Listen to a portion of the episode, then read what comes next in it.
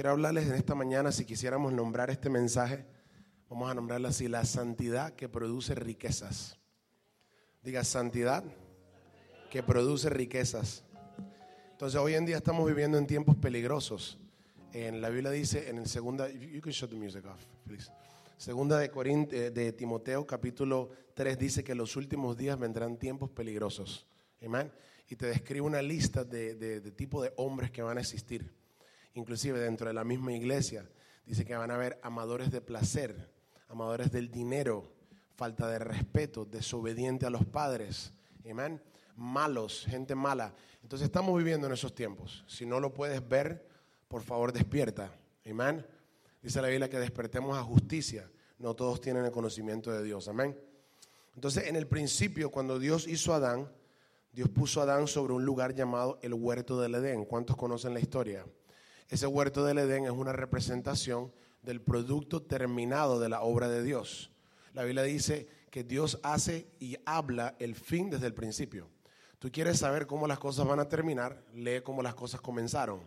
Amén. Y la Biblia le llama eso restauración de todas las cosas. Dice que Jesucristo el cielo lo debe retener hasta el tiempo de la restauración de todas las cosas. Amén. So, eventualmente vamos, vamos a volver a un lugar parecido al huerto del Edén. En el principio dice que había un río de vida y había un árbol de vida. Al final en el libro de Apocalipsis dice que habrá un río de vida y el árbol de vida. Amén. So same concept. Entonces en el huerto del Edén todo estaba completo. Todo estaba perfecto. No había necesidad, no había preocupación, no había enfermedad, no había muerte. Vida era eterna. Amén. En un cuerpo físico. ¿Cuántos estamos acá?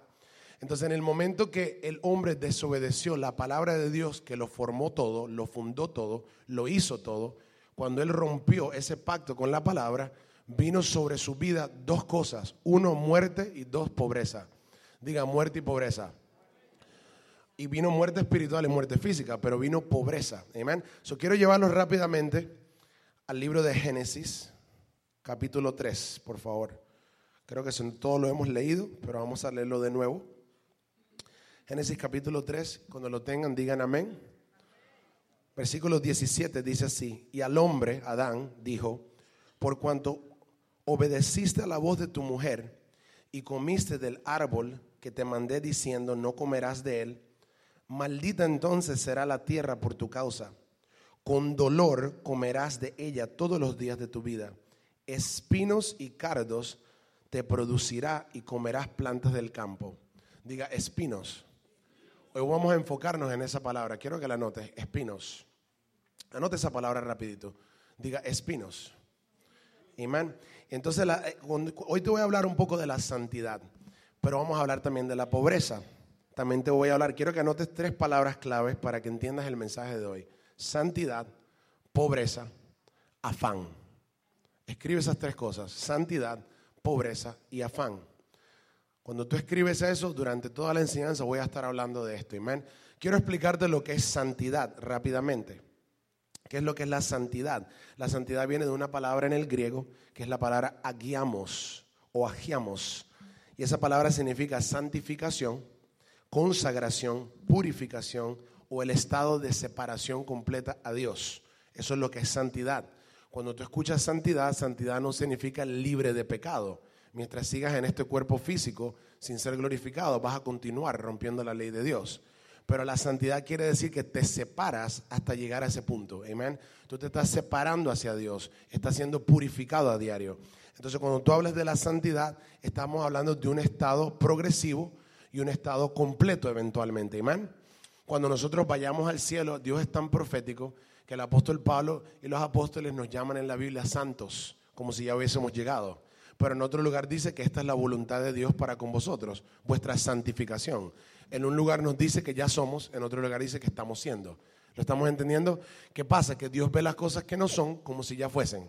Entonces en el proceso Dios requiere algo de ti y eso es la consagración, que te separes a Él. Amén. La Biblia dice en Romanos capítulo 12, versículo 1, que por las misericordias de Dios nos está a nosotros provocando a hacer algo y eso es que sacrifiquemos nuestro cuerpo todos los días que nos sacrifiquemos. Este cuerpo no te pertenece. La Biblia nos dice en Primera de Corintios que nosotros no somos de nosotros mismos. Este cuerpo es la morada del Espíritu Santo, es el templo de Dios. Amén. Entonces Dios requiere que este cuerpo tú lo uses para Él. ¿Cómo tú lo usas para Él? Ayunando. Eso es una de las formas, uno de los métodos más efectivos de morir al yo. Otra forma que tú lo haces es a través de la oración. Otra forma que tú lo vas a hacer es a través del evangelismo. Cada vez que tú prestas este cuerpo para hacer algo que tu carne no quiere hacer, estás muriendo al yo y estás sacrificando tu cuerpo a Dios. Amén. Hay muchas formas de hacerlo. Entonces quiero que vayamos rápidamente a Hebreos capítulo 12, versículo 14. Amén. Mientras los van buscando, quiero compartir esto. Nuestra mentalidad acerca de buscar de Dios tiene que cambiar. Estamos viviendo en una generación donde mucha gente se fastidia de buscar de Dios. Se fastidian de ir a la iglesia. El, ir a la iglesia es un fastidio, le es un estorbo, le es una molestia, pero eso comienza acá. Eso es un pensamiento, eso es una mentalidad, un patrón de conducta que tiene que ser quebrantado. Entonces nuestra mentalidad acerca de buscar de Dios tiene que cambiar. Estamos en tiempos peligrosos que no podemos pensar que las cosas de Dios son una carga o son muy difíciles. Quiero que anotes la palabra carga. Otra palabra que quiero que anotes. Amén. Hebreos capítulo 12, versículo 14 dice así, seguir la paz con todos y la santidad sin la cual nadie verá al Señor. ¿Cuántos han leído esta escritura? ¿Cuántos la creen? ¿Cuántos la practican? No levanten la mano. Escúchenme lo que les voy a decir. Dice que sin santidad nadie verá al Señor. Hermano, usted, usted entiende cuánta gente no practica esta escritura que está acá. No estoy diciendo que son ninguno de ustedes. Simplemente digo cuánta gente. Tenemos aproximadamente unos 2.5 billones de cristianos en el mundo entero. ¿Cuántos cristianos usted cree que verdaderamente practican la santidad? Los resultados de la santidad, ¿sabe lo que es? Unción, poder, gloria, manifestaciones del reino. Amén. Cambios, transformaciones, riquezas. Amén. Ese es el resultado de la santidad. Si la santidad fuese una práctica en la iglesia de hoy, en general, fuésemos una iglesia mucho más grande y mucho más poderosa. Hubiera muchos más cambios. Estuviéramos sentados en, gobiernos, sobre lugares, fuésemos dueños de negocios. Amén. ¿Por qué razón? Porque eso viene como, como causa de la búsqueda de Dios. Amén. Entonces, segunda de Tesalonicenses capítulo 2, versículo 13, también nos habla acerca de la santidad. Dice, pero nosotros debemos dar siempre gracias a Dios respecto a vosotros, hermanos amados por el Señor, de que Dios os haya escogido desde el principio para salvación, eso es la gracia, mediante la santificación, eso es la búsqueda. Dice, mediante la santificación por el Espíritu Santo y la fe en la verdad. Entonces, ¿qué pasa? Tú no puedes venir a Cristo y quedarte ahí. Dios requiere que tú te acerques a Él. Acercaos a Dios y Él se acercará a vosotros. Date cuenta cuando Jesucristo resucitó. Escucha esto. Jesús resucitó y lo fueron a buscar. Él no estaba. En ninguno de los casos Él estaba. Pero después de que lo fueron a buscar, Él se le apareció a cada uno de ellos. Estamos acá. Diga, acercaos a Dios y Él se acercará a vosotros. O sea, la ley de siempre y cosecha se aplica en la búsqueda de Dios. Si tú buscas a Dios, lo vas a encontrar, pero Dios requiere que lo busques. Amén. Dios requiere que tú tengas una vida de oración. Quizás no Él no te hable primero, pero quiere que tú ores para que Él te hable. Amén. Él va a responder. Clamad a mí y yo te responderé y te enseñaré cosas grandes y ocultas que tú no conoces, dice la palabra. Amén. Ok, entonces continuemos acá. Mateo 6:31, vamos rápidamente a Mateo 6:31. Hoy les voy, a, les voy a cubrir acerca del peso que hay sobre esta generación por las finanzas. ¿Cuántos alguna vez se han sentido cargados financieramente? Solo yo y los, el resto no. Hermanos, después me podría escribir un chequecito, todos aquellos que no. Amén. Un chequecito de dos mil, cuatro mil, cinco mil euros. Entonces, Mateo 6, versículo 31, vamos a ir rápidamente, dice así. No os afanéis, pues diciendo, ¿qué comeremos o qué beberemos o qué vestiremos? Porque los gentiles buscan todas estas cosas, pero vuestro Padre Celestial sabe que tenéis necesidad de todas estas cosas. Mas buscad primeramente el reino de Dios y su justicia, y todas estas cosas os serán añadidas. No, cuando dice os serán añadidas, no te está diciendo que no ores por ellas. Simplemente te está diciendo que si tú cubres la parte de buscar a Dios, de cumplir con sus principios, como el pastor ha hablado ahorita, de dar diezmo y ofrenda, ayudar al que está en necesidad y no retener cuando lo tienes en ti, sino entregarlo, amén. Sembrar, eventualmente vas a cosechar porque tienes un derecho legal para hacerlo. tú tienes que entender algo, que en el reino hay que tener derechos legales. Tienes que quitarle el derecho legal a Satanás de tu vida y dársela a Jesucristo. Amén. Porque el diablo siempre está buscando algo para acusarte. Muchas veces las cosas no vienen no porque Dios no te las quiera dar, sino que simplemente hay una acusación contra ti. La, acusa, la Biblia dice que el diablo es el acusador de los hermanos que acusa día y noche. O sea que por lo menos dos veces el diablo ora. ¿Cuántas veces estás orando tú al día? ¿Estamos acá? ¿Lo estamos entendiendo? ¿Entendieron el principio? Entonces tenemos que buscar de Dios. ¿Para qué? Para romper con esas acusaciones, porque Dios es un Dios misericordioso y perdonador. Entonces, si tú pides perdón y vives en arrepentimiento, y el arrepentimiento es una doctrina fundamental, tienes que hacerlo todo el tiempo. Cuando tú haces esto, ¿qué comienza a pasar? Las acusaciones del diablo comienzan a caerse. Dice la Biblia, y si alguien peca, él tiene un abogado que se llama Jesucristo. Amén. Pero tienes que pedir perdón. Si tú te acuestas a dormir y no arreglaste cuentas con Dios, ¿qué tú crees que está pasando en tu vida mientras duermes? Cuando tú duermes hay uno que te está acusando. Hay uno que está poniendo estrés en tu pensamiento, te está dando sueños de maldición, está maldiciendo tu destino, tu propósito lo está aguantando, amén. Tienes que creer que el enemigo es un acusador, pero tienes que creer más aún todavía que Dios es perdonador y misericordioso y que Él vino para dar vida y vida en abundancia. Satanás vino para robar. Todo lo que Él hace es para destruir, lo hace para mal. Pero la Biblia dice que los que aman a Dios, todas las cosas le ayudan para bien. Así que si estás sufriendo en este momento y quizás haya sido por culpa tuya, no te preocupes, arrepiéntete. Dios arregla la situación y vas a tener un mensaje, una historia y un testimonio. Amén. Aleluya. Estamos en un tiempo donde hay mucha distracción y preocupación. Diga distracción y preocupación. Quiero que vayamos rápidamente a Lucas capítulo 21, versículo 34. Y de aquí nos vamos a desprender. Lucas 21, versículo 34. Cuando Jesús habla de los últimos tiempos, hay capítulos claves de escatología. Todo el mundo diga escatología. Escatología es simplemente estudio de los últimos tiempos. Entonces, cuando nosotros hablamos de escatología, tienes que entender que hay capítulos claves en los cuatro evangelios que te enseñan acerca de la escatología.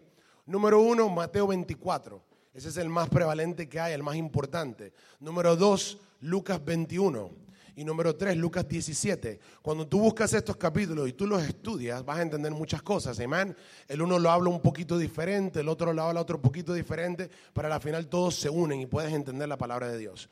En los últimos días va a haber una señal que va a estar en la iglesia, dentro de la iglesia, encima de los hombres un pecado, una falta, una carga, algo va a estar pasando. Quiero que entiendas esto. Lucas 21, versículo 34 dice, velad también por vosotros mismos. Dígale a la persona al lado suyo, vela. Diga, no telenovela, sino vela. Amén.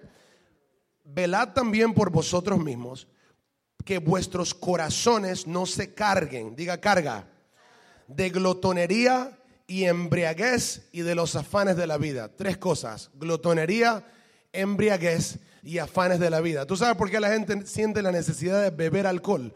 Porque no están siendo llenos del Espíritu Santo. El apóstol Pablo dijo, no te emborraches con vino, sino que llénate del Espíritu Santo. En otras palabras, la gente busca satisfacción porque se siente vacío. Ese vacío solo puede llenar el Espíritu de Dios. Amén.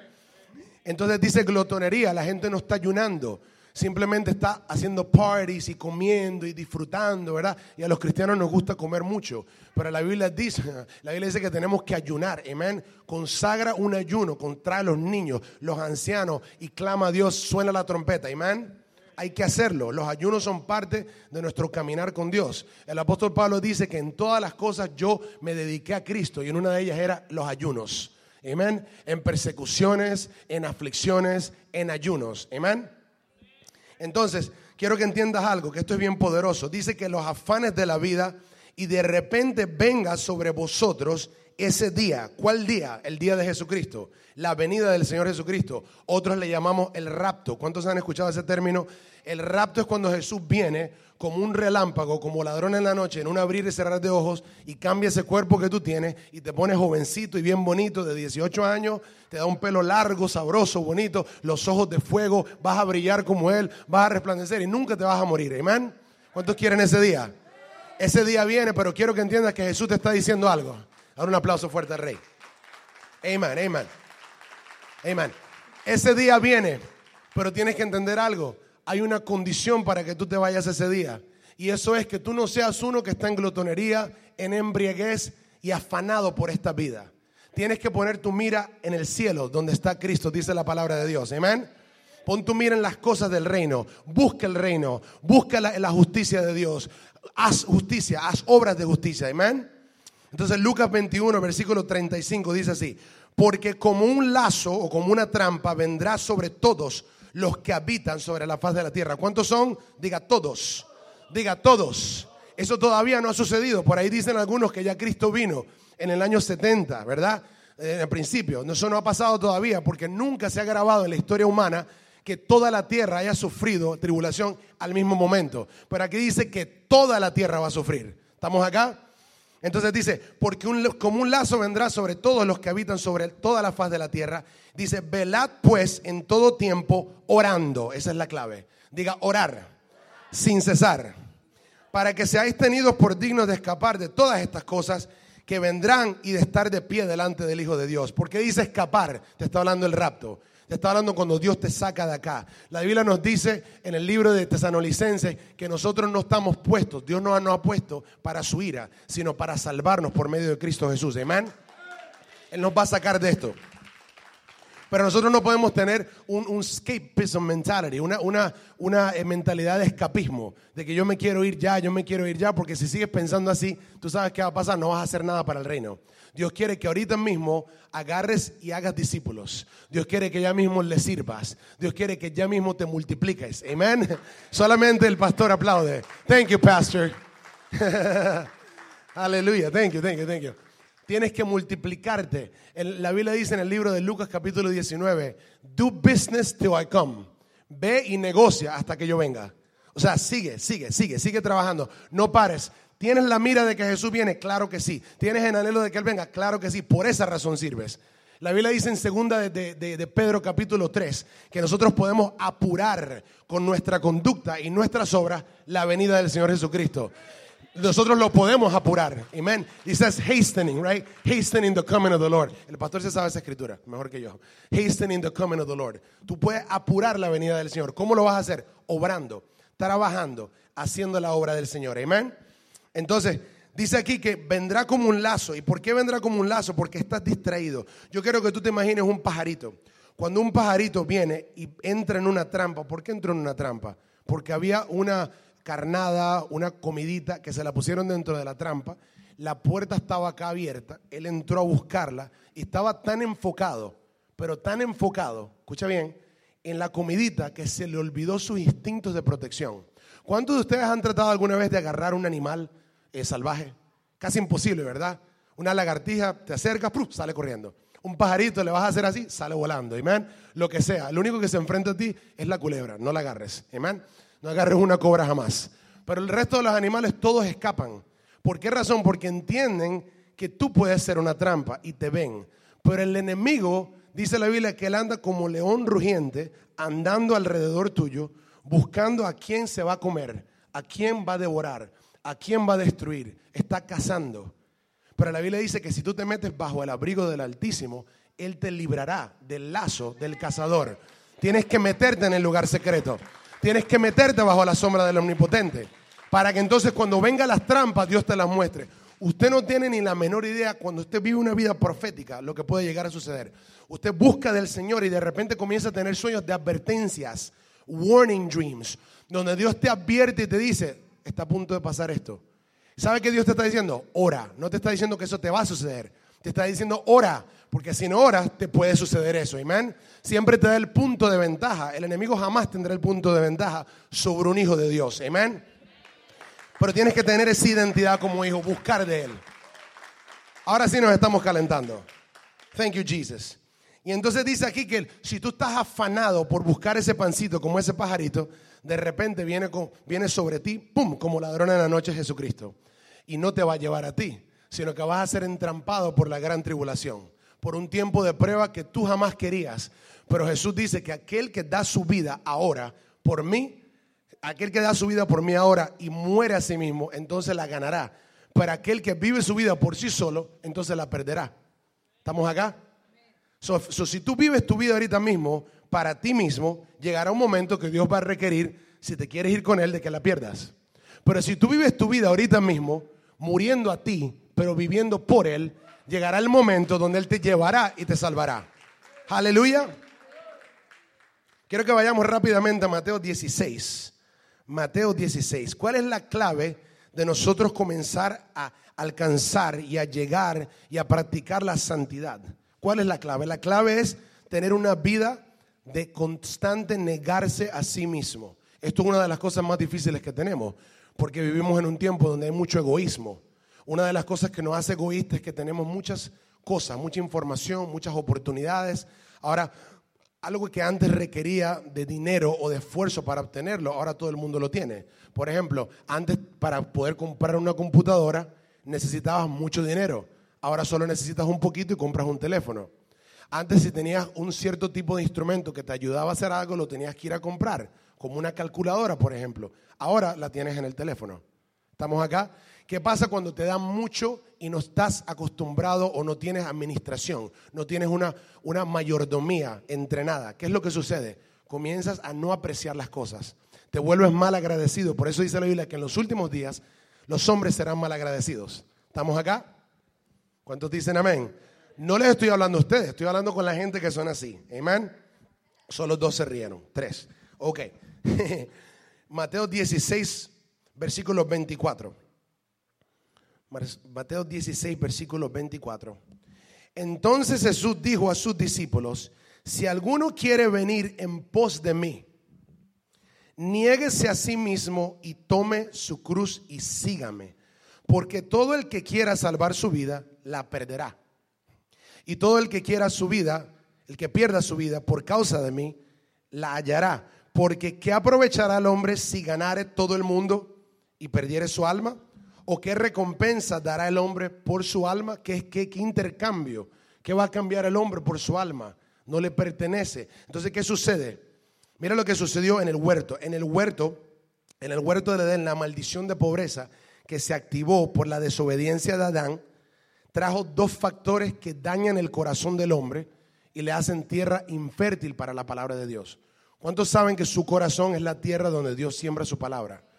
La palabra de Dios es como una semilla, dice la escritura. Tu corazón es esa tierra donde Dios siembra, pero tu corazón tiene que ser fértil para que la semilla de Dios pueda crecer. Dios no te va a obligar, pero Él quiere que tengas un cambio de corazón.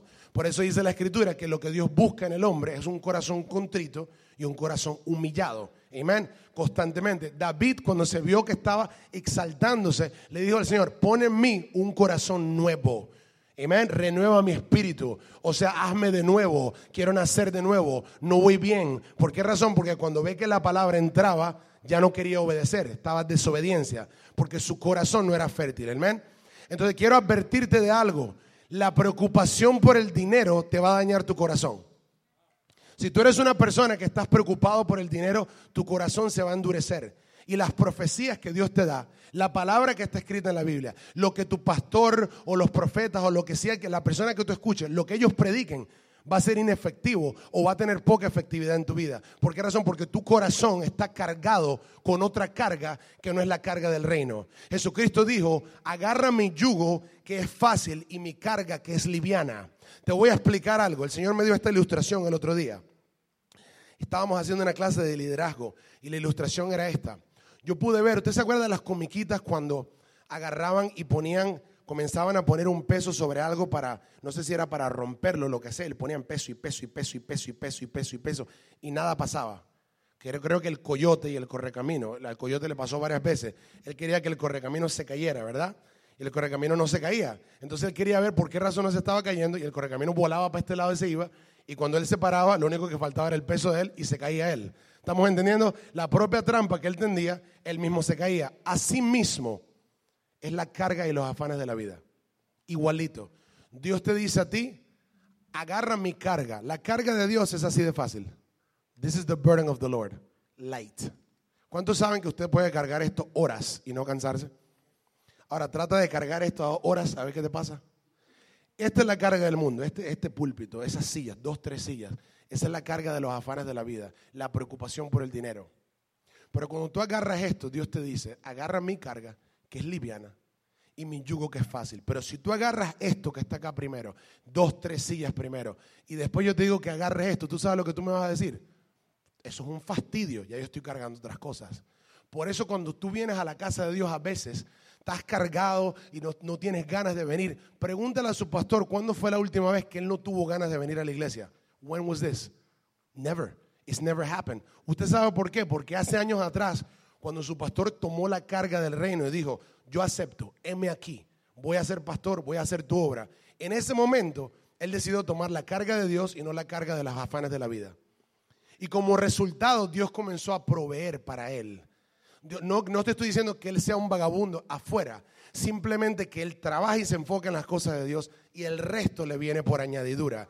Así mismo Dios quiere hacer contigo, que tú agarres esta carga liviana y la grande se la des a él, porque esa grande no te corresponde a ti cargarla, te corresponde esta pequeñita, amén. Fácil, escúchame esto. You let me know. You let me, usted me deja saber. ¿Qué es más fácil? Ayunar 10 días y orar 3 horas al día por 10 días seguidos y recibir la respuesta que tú necesitas o trabajar 10 años, 8 horas al día, matándote la espalda, enfermándote, reventándote y quizás recibirlo y posiblemente no, porque ya lo que tú querías comprar está muy caro y you can't afford it anymore. ¿Cuál tú crees que es más fácil? You tell me. Entonces, ¿qué pasa? Cuando tú le ves la lógica, la carga del reino, que es el mensaje de Dios, el evangelio, predicar a una persona, traer a alguien a la iglesia, orar, buscar de Dios, ayunar. Y tú dices, this is easy. Esto es fácil. El problema es que el yo tuyo, la vanagloria de esta vida muchas veces es más grande. Estás, demasiado engrandecido. Entonces Dios requiere que tú agarres y te sacrifiques. Párate temprano un día. Cuando estés viendo la televisión y escuches esa voz de tu conciencia decir, yo no me acuerdo la última vez que lloré. Apaga el televisor Dile no a la carne. Rehuso a ver televisión ahorita. Voy a meterme a orar. Yo rehuso a perder la noche viendo televisión con mis hijos. Vamos a hacer un altar familiar y vamos a buscar todos como familia juntos. Usted sabe cuál era el éxito de Abraham, el padre de la fe. El éxito de Abraham no era que era un hombre perfecto, era que montaba altares donde quiera que iba. Y cada vez que iba a un lugar, montaba un altar y hacía un sacrificio. O sea que tenía una vida de consagración a Dios. Come. Usted ve, mira a Abraham, llegaba a un lugar, altar. Y Dios era tan perfecto y honró tanto a Abraham que cada vez que él montaba en un, altar, Dios se le aparecía en el mismo lugar. Para darnos a nosotros a ver cómo Dios es. Busca un lugar secreto. La Biblia dice, pídele en secreto a papá y en público te va a recompensar. Amén. Oh my God. Diga, la santidad produce riquezas. Tú agarras y te pones a agarrar otras cargas y otras cargas y otras cargas y vas a maldecir la semilla del bien que tú puedes hacer por un momento de cansancio. El cansancio es el enemigo de la unción. El cansancio es el enemigo de la fe. El cansancio es el enemigo de la honra. Yo he visto personas deshonrar por estar cansados. Se le olvida con quién están hablando. Y simplemente el cansancio dice, hey, what's up? What do you mean, hey, what's up? You're talking to the president. Estás hablando con el presidente. Estás hablando con el director nacional regional de la compañía. Hey, what's up? Estás tan enfocado. De repente, tú sabes que ese era el director regional de la. What happened? Así mismo hacemos con Dios. Viene alguien a profetizarte, el pastor te va a profetizar. Estás pensando qué show vas a ver cuando salgas a la iglesia, la familia. In the meantime, Dios te está diciendo, te voy a dar, yo quiero hacer esto por ti, yo te amo, te está firmando. Pero estamos enfocados en lo equivocado. Tenemos otra carga que no nos corresponde. Cuando Jesús murió en la cruz del Calvario, tú sabes con qué se coronó su cabeza, con espinas. ¿Por qué se coronó con espinas? Porque quería romper la maldición de pobreza que vino sobre Adán por la desobediencia. La, maldición de pobreza que vino sobre Adán trajo dos factores. Uno, escucha esto, anota esto, ya me esto es muy importante, que hoy vas a aprender algo grande de esto. Dos factores trajo que dañan el corazón del hombre y le hacen infértil a la palabra de Dios. Número uno, afán o ansiedad y preocupación por obtener riquezas o dinero. Afán o ansiedad y preocupación por tener riquezas o dinero. Anxiety, anxiety, worry to obtain riches, to obtain money, to obtain wealth.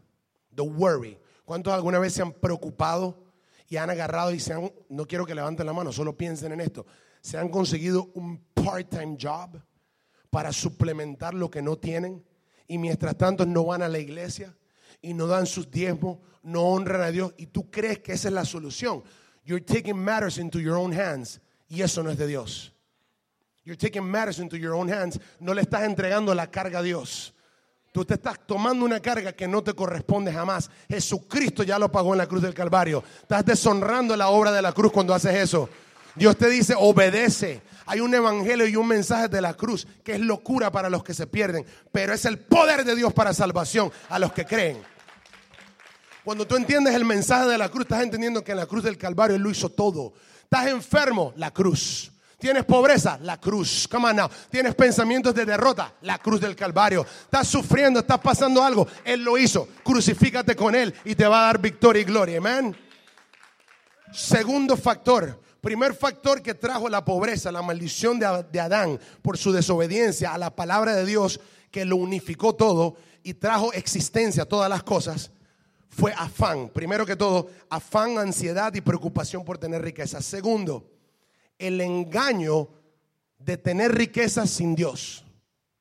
Primero, la gente se preocupa por obtenerla. Segundo, los que la tienen lo hacen sin Dios. Hacen lo que sea por ser ricos. I will do whatever it takes. I remember hace unos años atrás hubo un rapero que puso, puso una canción que era muy popular y todo el mundo la conocía. Donde quiera que fueras, en cualquier lugar se escuchaba. Por eso uno lo conoce. Y el, y el rapero decía, la canción decía, get rich or die trying. Hazte rico o muere intentándolo. Eso es una mentalidad equivocada. Eso es una mentalidad mundana. Eso es una mentalidad diabólica. El enemigo te quiere matar. La Biblia dice, nunca sobretrabajes por causa del dinero. En esto no hay sabiduría. Ya no sea que el dinero agarre alas y salga volando. Dice la escritura en el libro de Proverbios. Amén. Entonces el engaño de obtenerlo sin Dios y el afán de obtenerlo. La preocupación por obtenerlo no abandonando las cosas primordiales, lo principal que es buscar el reino de Dios y su justicia. El hijo de Adán, el segundo hijo de Adán, pudo entender que él se podía acercar a Dios de otra forma. Él dijo, ¿sabes qué? Yo voy a acercarme a papá de nuevo y lo voy a hacer a través de un sacrificio. Él tuvo una revelación, el papá le contaba a él las historias. Esa era, esa era la única escritura que él tenía de conocer a Dios. Él le contaba el día, papá, ¿cómo fue? ¿Cómo fue ese día? Bueno, hijo, eh, yo estaba en el huerto y me escondí con tu mamá y entonces yo escuché a, Dios caminando y me puse muy nervioso y me escondí y le, le cuenta la historia. ¿Y qué fue lo que te dijo? No, me dijo esto, me dijo esto. ¿Y, cómo, ustedes se cubrieron? No, bueno, nosotros nos cubrimos con hojas de higo. Ay, ¿qué pasó después? Y entonces Dios, Dios agarró y entonces Él nos dio a nosotros otra cobertura distinta. Nos cubrió como de una lana, como de una tela. ¿Y, oh, y de dónde sacó eso Dios? Y ahí comenzó la revelación de Abel. Abel dijo, espérate, Dios mató por mí. ¿Qué es ese sacrificio que Dios hizo? Y él entendió, espérate, si Él lo hizo por mí, yo lo debo de hacer por Él también. Si Jesús murió por mí en la cruz, yo debo de morir por Él a diario, matando el yo, matando el ego, matando al leviatán, la serpiente que nadie puede vencer, solo Dios mismo. Amén. Entonces tú todos los días de tu vida, dice la palabra que hay tres cosas que separan al hombre de Dios. La lujuria de los ojos, la lujuria de la carne y la vanagloria de la vida. Entonces tú tienes que escoger hoy qué carga tú vas a llevar. ¿Cuál es la carga que es más fácil? Orar a Dios y esperar la respuesta. Dice la escritura en el libro de Salmo, aquellos que esperan en Jehová no serán avergonzados. Yo te doy una promesa que si tú buscas de Dios, y esperas en sus promesas, Dios te lo va a dar. No lo hagas con tu propia fuerza, no te corresponde. No lleves una carga sobre ti que no es tuya para llevar. Amén. Thank you, Jesus. Estamos terminando con esto. Estamos terminando con esto. Pastor, le voy a hacer una pregunta. En esta iglesia hay hombres y mujeres de negocio acá en esta iglesia. Están presentes. Cuando yo estaba orando hace unos días atrás por esta, por esta reunión, el Señor me mostró me mostró hombres y mujeres de negocio alineados en una línea. Y Dios les va a bendecir y les va a dar una palabra de exhortación y sabiduría. Hay algo que Dios quiere hacer a través de los hombres y mujeres de negocio. Porque yo quiero que esta iglesia tenga visión. que no sean de corta visión. Pero la Biblia nos dice en 2 de Pedro capítulo 1 que si tú le agregas a tu fe virtud, le agregas ciencia, le agregas dominio propio, si tú le agregas a tu fe, entonces no eres de corta vista. Pero si tú no le agregas a tu fe, dices tú se te olvidó de dónde Dios te sacó, cuáles fueron los pecados que te limpió. Tienes que agregarle a tu fe. En esta iglesia yo estoy creyendo que hay discípulos, que hay líderes, que hay hombres y mujeres de Dios acá sentados en esas sillas, pero que en el Espíritu no están sentados, están peleando por su bendición, amén. Están viviendo una vida en santidad. Yo lo profetizo en el nombre de Cristo Jesús. Estamos terminando. Mateo capítulo 13, versículo 18. Mateo capítulo 13, versículo 18. Dice así. Pull up. Awesome. Mientras tanto yo tomo agua.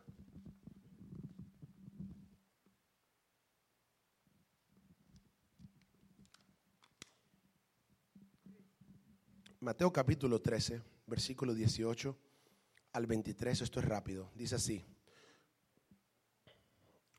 Oí pues vosotros la parábola del sembrador. Esta es la explicación de la parábola. Cuando alguno oye la palabra del reino y no la entiende, viene el malo y arrebata lo que fue sembrado en su corazón. Ese es el enemigo. Este fue el que fue sembrado junto al camino. Hay cuatro diferentes tipos de siembras o cuatro diferentes tipos de terreno en el cual la siembra se hizo, que es la palabra de Dios o la palabra del reino. Y el que fue sembrado en pedregales, este es el que oye la palabra y al momento la recibe gozosamente. Pastor, hemos conocido mucha gente así, ¿verdad? Desafortunadamente. Pero no tiene raíz en sí, sino que es de corta duración. Pues al venir la aflicción o la persecución, por causa de la palabra, tropieza. Es importante que tengas un corazón donde la palabra se pueda agarrar raíz en ti. Si tu corazón está endurecido, no puede agarrar raíz. Si es un corazón de piedra, no puede agarrar raíz la palabra. Pero si tú es un corazón de carne, Dios puede sembrar lo que Él quiera en ti. ¿Cuántos entienden que la razón por que pueden poner trasplantes humanos es porque estamos hechos de carne? Pero si tú estuvieras hecho de piedra, no pudieran poner ningún trasplante de carne, porque no, una cosa no va con la otra. Amén. Dios quiere sembrar dentro de ti. Pues al venir la aflicción o la persecución por causa de la palabra, luego tropieza. El que fue sembrado entre espinos, diga espinos este es el que oye la palabra, pero el afán de este siglo y el engaño de las riquezas. Una vez más vuelvo a repetir las dos cosas que trajo la maldición de pobreza a Adán. Trajo la preocupación por obtenerla y el engaño de tenerla sin Dios. ¿Estamos acá? Y aquí Jesús lo habla claramente. Dice, el que fue sembrado entre espinos, ese es el que oye la palabra, pero el afán de este siglo y el engaño de las riquezas ahogan la palabra y se hace infructuosa. Mas el que fue sembrado en buena tierra es el que oye y entiende la palabra y da fruto y produce al ciento, al setenta y al treinta por uno. Cuando tú lees en el libro de Lucas 8, dice que aquel que es sembrado en buena tierra es aquel que tiene noble corazón. Ah, ¿Estamos acá? ¿Cuántos dicen amén? Dice acá que la, las afanes de la vida ahogan la palabra de Dios. ¿Cuál es la palabra de Dios? Puede ser una profecía. Puede ser las promesas de la escritura. Puede ser lo que Dios te ha dicho, lo que estabas leyendo y Dios te, un día te Yo dijo, eso es para ti. Puede ser un sueño profético. Dios agarra y te da una promesa, pero tú te afanas a hacer las cosas de este mundo primero y no buscar su reino primero. entonces, ¿qué es lo que sucede? El enemigo agarra y viene y te pone pensamientos de derrota. Tu corazón se endurece. Y cuando vienes a darte cuenta, el tiempo determinado para que la palabra se cumpliese ya no es. Tú dices, ha pasado tres años. ¿Qué pasó? No fue que ni el profeta fue mentiroso, ni el pastor fue mentiroso, y menos Dios fue mentiroso. Simplemente que te afanaste, te preocupaste, tomaste una carga equivocada. ¿Estamos acá? Yo siento, yo siento en mi espíritu que hay personas acá adentro que están siendo redarguidas porque este ha sido tu, este ha sido tu MO, tu mode of operation, esta ha sido tu forma de, de actuar de cierta manera. Y ahorita voy a hacer una apertura acá al altar, si se puede. Para que si tú eres esa persona, tú vengas acá al altar y hagas una demostración, un sacrificio a Dios. Sacrifica tu cuerpo y vamos a arrepentirnos juntos. Yo, yo también me he preocupado por finanzas. Yo también he cometido esta, esta, infracción y todos vamos a orar juntos. No es para acusarte, no es para hacerte sentir mal, es para que tú vengas acá y sane tu tierra, Dios. Para que tu tierra sea fértil y te llamen tierra deseable. Pero tienes que comenzar a obedecer. Tienes que comenzar a seguir a Dios, buscar su justicia, buscar sus principios. ¿Cuáles son los principios de Dios para que las cosas se te multipliquen? Siembra y cosecha. No nos gusta escuchar eso. Estamos amarrados al dinero por causa de la maldición que vino sobre Adán. Y nosotros los hispanos somos muy trabajadores. Sufrimos mucho, nuestra, nuestros antecedentes, nuestros, ancestros sufrieron mucho. Llegamos acá a esta nación y tenemos esa mentalidad de inmigrante, que hay que ahorrarlo todo, que hay que guardarlo todo. Entonces venimos a la casa de Dios, pero Dios dice, ahora da y se te os dará en gran manera, medida buena, apretada y rebosando pondrán sobre nuestro regazo. Dios te está diciendo, mientras más tú des, más yo te voy a dar. Siempre que seas un buen mayordomo, siempre que vivas en santidad, estés consagrado al Señor. Y entonces cuando tú ores, la Biblia dice que Dios reprenderá al devorador por causa tuya. Le estás quitando el derecho legal a los amalecitas, a los fariseos que venían y le robaban al pueblo de Israel. Le estás quitando el derecho legal dándole a Dios lo que es de él. Amén. Aleluya. Aleluya. Primera de Pedro 5, 7 nos dice que echemos toda vuestra carga, vuestra ansiedad sobre Él, porque Él tiene cuidado de nosotros. Dice acá en el libro, en el libro de Hebreos capítulo 12, para que guardes esto, en el versículo 1, dice que nos despojemos de toda carga que nos asedia en nuestra carrera de la fe. La carga. Tú quieres correr, quieres llegar a donde Dios te dijo. Quizás Dios te llamado a ser un entrepreneur. Quizás Dios te llamado a ser un adorador. Quizás Dios te llamado a ser un predicador. Quizás Dios te, te, ha dicho, tú vas a ser un atleta para mí en las naciones. Tú vas a enseñar a muchas personas. Vas a vender libros. Tú vas a hacer ciertas cosas. Vas a ayudar a ciertas personas. Vas a ayudar a los pobres. Vas a tener... Pero ¿qué pasa? Estás cargándote de algo distinto. Y eso te va bajando en la velocidad a la carrera de la fe.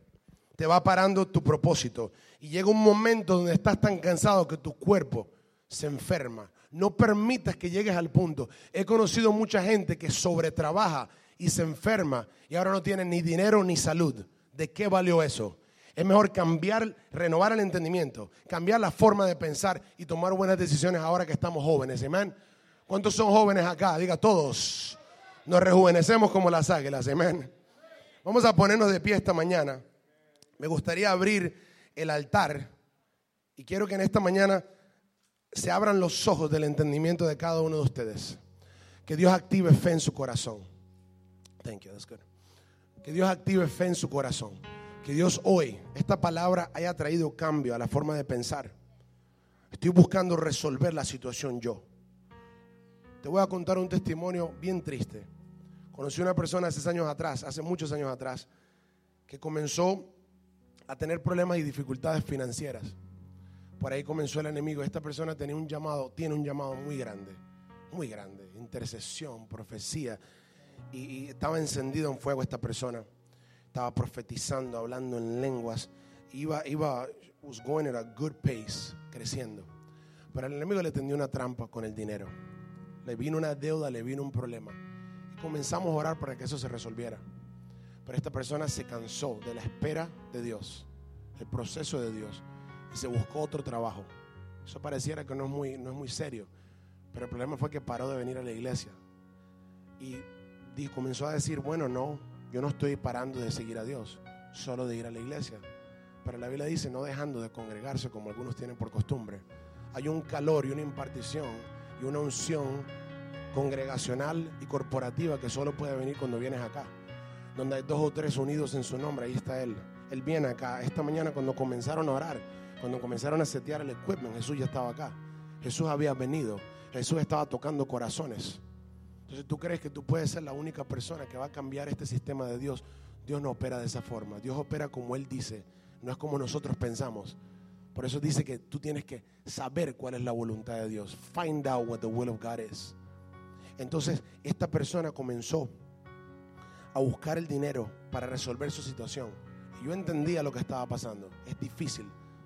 Esta persona comenzó a buscar y de repente comenzó a maldecir con su boca. Comenzó a decir malas palabras.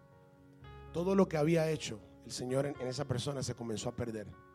Y un día, cuando esa persona vino a la iglesia, el Señor me mostró una visión muy fea y le, me la acerqué y le dije, ¿qué es lo que está pasando? Y la persona me negó todo y se fue de la iglesia. Y en el día de hoy esa persona se casó con otra persona sin, escúchame, perdón, tuvo un bebé con una persona sin casarse, está en el mundo y pone fotos en su Facebook bebiendo alcohol en clubs todo el tiempo. ¿Estamos acá? Mira todo lo que todo lo que vino por causa de una sola cosa. Agarrar un trabajo extra, agarrar una carga que no le correspondía. Yo quiero advertirte hoy de esta persona, porque esta persona me enseñó a mí mucho en el principio de mi ministerio, los primeros meses de yo ser pastor. Y me dolió tanto eso porque no lo entendía. Hoy en día he visto esos casos muchas veces, unfortunately, en diferentes naciones donde Dios me ha dado la gracia para poder ir a predicar, lo he visto una y otra vez. Pero al principio me dolió tanto y me marcó. Nunca se me olvidó esto. Sufrí mucho y lloré y dije, Señor, ¿por qué razón? Porque el, el, ministerio, el llamado de una persona, el propósito se detiene por causa de algo tan tonto como el dinero. Pero cada quien toma su decisión. El Señor le dijo al pueblo de Israel, le dijo, hoy escoge la vida o la muerte. You choose. It's available for you. Dios le dijo a Adán, Adán, tienes, tienes muchos árboles, pero quiero, quiero probar tu obediencia. En el medio tienes dos. Uno que te da vida y el otro que te da mezcla. Te da confusión, te da Babilonia, te da bien y mal a la misma vez. Hoy en día el sistema de este mundo te ofrece mucho bien y mal mezclado, mixed, y te dice, y tú te enfocas en el bien. La, la, Biblia nos muestra que cuando Eva vio el fruto del árbol de la ciencia del bien y el mal, dice que vio que era bueno para comer. Se enfocó en lo bueno del árbol sin haber escuchado lo que Dios dijo, que era malo también. Hoy en día hay una naturaleza mezclada, gente con buenas intenciones, pero con un mal corazón. Gente haciendo cosas buenas, pero que llevan a la perdición. Estamos acá.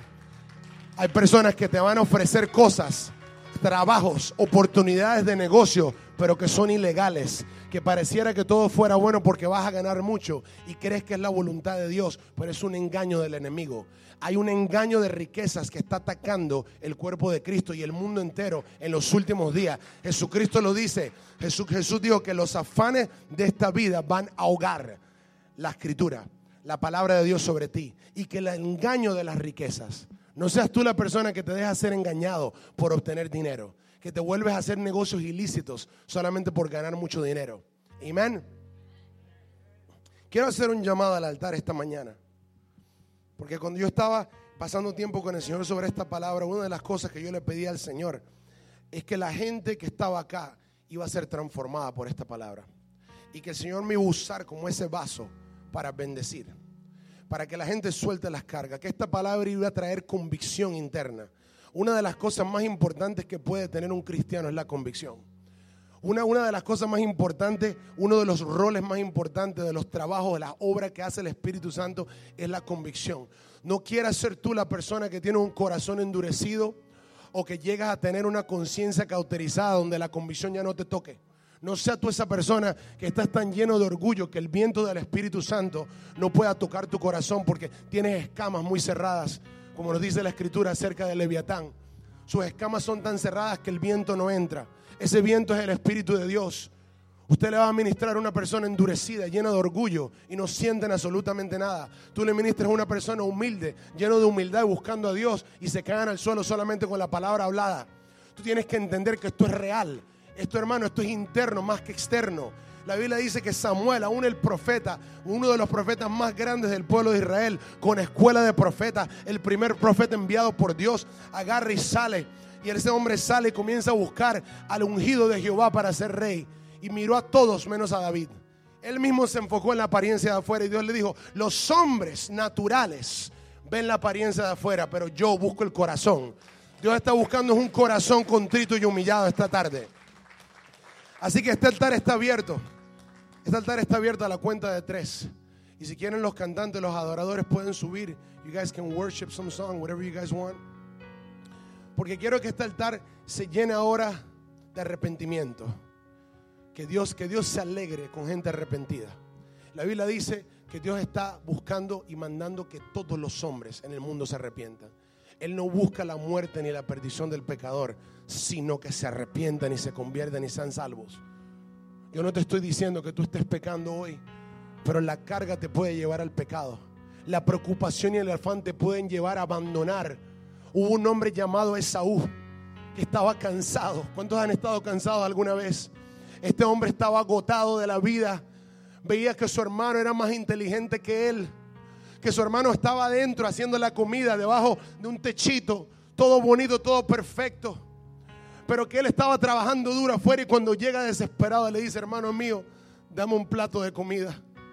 Que le dice, con una condición, que me deja a mí tu primogenitura. Y él le dice, está bien, dame el plato y te la doy.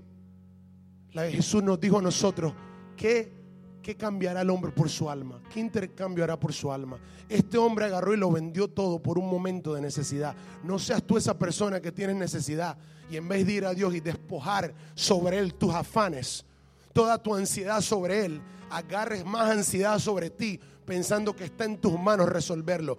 Dios está levantando una generación de gente que confían en la fuerza de papá, no en sus propias fuerzas. Dios está levantando una generación de hombres y mujeres de Dios que van a poner su fe y su mirada en aquel que es el autor y consumador de la fe. Dios está levantando una generación de gente que van a ver a la cruz y van a clavar sus circunstancias en la cruz juntamente con Cristo. Que cuando tomen la Santa Cena están proclamando la muerte de Jesús hasta que Él regrese.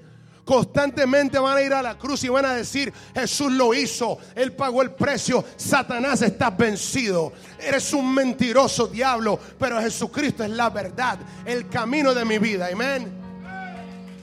Entonces ahora yo quiero que ahora se abra este altar y que todo aquel, si estás acá, gracias por pasar.